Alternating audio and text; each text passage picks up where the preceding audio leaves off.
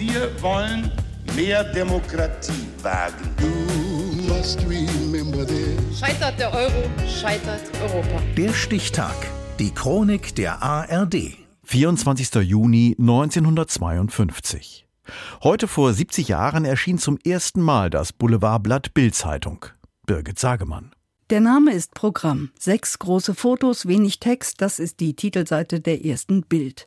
Deutschlands modernste Zeitung meint jedenfalls Herausgeber Axel Springer. Bei genauen Leseanalysen habe ich einmal festgestellt, wie wenig Leser eigentlich den Schifffahrtsteil lasen oder die Wirtschaft, auch das Feuilleton. Und habe dann gesagt, ich will mal nachdenken und einen neuen Typ entwerfen. Aber die Idee, Nachrichten vor allem über Fotos zu verkaufen, funktioniert nicht. Ja, weil die Leute die Zeitung nicht verstanden. Eine Zeitung, die auf der ersten Seite nur aktuelle Bilder hatte. Denn es gibt bestenfalls ein oder zwei, die sich für die Titelseite eignen. So Hans Blum, den Springer ein halbes Jahr nach dem Start als kreativen Blattmacher zur Bild holt.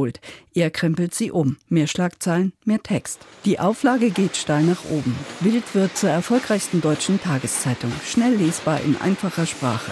Zielgruppe sind die sogenannten kleinen Leute. Der Verleger ist zufrieden. Jedermann weiß, dass Bild gehalten ist, holzschnittartig zu formulieren. Das passt einer Minorität von Ästheten nicht so recht, aber in Toto kommt es glänzend an. Bild vereinfacht, ist subjektiv und verkauft Geschichten über Gefühle. Kein Geld für langbehaarte Affen. Mit solchen Schlagzeilen macht die Zeitung in den 60er Jahren Stimmung gegen die Studentenproteste. Im Februar 1968 schreibt Bild: Stoppt den Terror der Jungroten jetzt. Man darf auch die ganze Drecksarbeit nicht der Polizei und ihren Wasserwerfern überlassen. Direkt neben dem Artikel ein Foto von Studentenführer Rudi Dutschke. Zwei Monate später, am 11. April, wird er bei einem Attentat lebensgefährlich verletzt.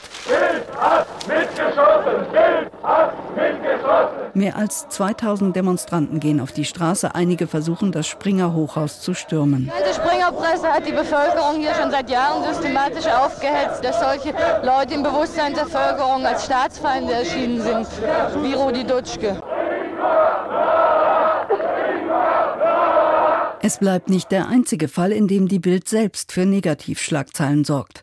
1977 erscheint Der Aufmacher, ein Buch des Journalisten Günter Wallraff, der unter dem Decknamen Hans Esser vier Monate lang als Lokalreporter für die Bild in Hannover gearbeitet hat. Das hat alles nichts mehr mit Journalismus zu tun. Das ist, ich würde sagen, kriminelles Treiben.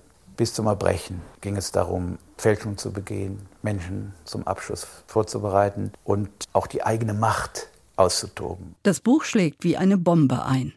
Wallraff habe seinen Finger in ein paar tiefe Wunden gelegt und zur Zivilisierung der Bildzeitung beigetragen, sagt der spätere Chefredakteur Hans-Hermann Tietje. Dass danach dieses äh, bedenkenlose, wir machen das jetzt mal und Auflage ist alles, mit diesen Vorgängen um Wallraff äh, eigentlich erledigt war. Aber natürlich ist Auflage weiter wichtig und die Zeitung nicht zimperlich, um den Verkauf anzukurbeln. Mit reißerischen Schlagzeilen, Skandalisierungen, Sex and Crime und in typischer Bildsprache mit eigenen Wortschöpfungen wie Luder-Alarm, Prügelprinz, Pleitegriechen, Schlechtschreibreform. Aber keine andere Zeitung wird so oft zitiert. Wer mit der Bildzeitung im Aufzug nach oben fährt, fährt auch mit ihr wieder runter, hat Springer Vorstandschef Döpfner einmal gesagt. Das Boulevardblatt ist mächtig, wissen Politiker und Promis wie Franz Beckenbauer. Ja, der Einfluss ist schon gewaltig und wenn so ein Machtorgan wie die Bildzeitung, wenn die beschließt, jemanden äh, zu schaden, dann kann das sehr unangenehm werden. Auch wenn die Auflage in den letzten Jahren stark gesunken ist, die Bild ist immer noch unangefochten die größte Tageszeitung Deutschlands. Die erste Ausgabe erschien heute vor 70 Jahren. Der Stichtag. Die Chronik von ARD und Deutschlandfunk Kultur. Produziert von Radio Bremen.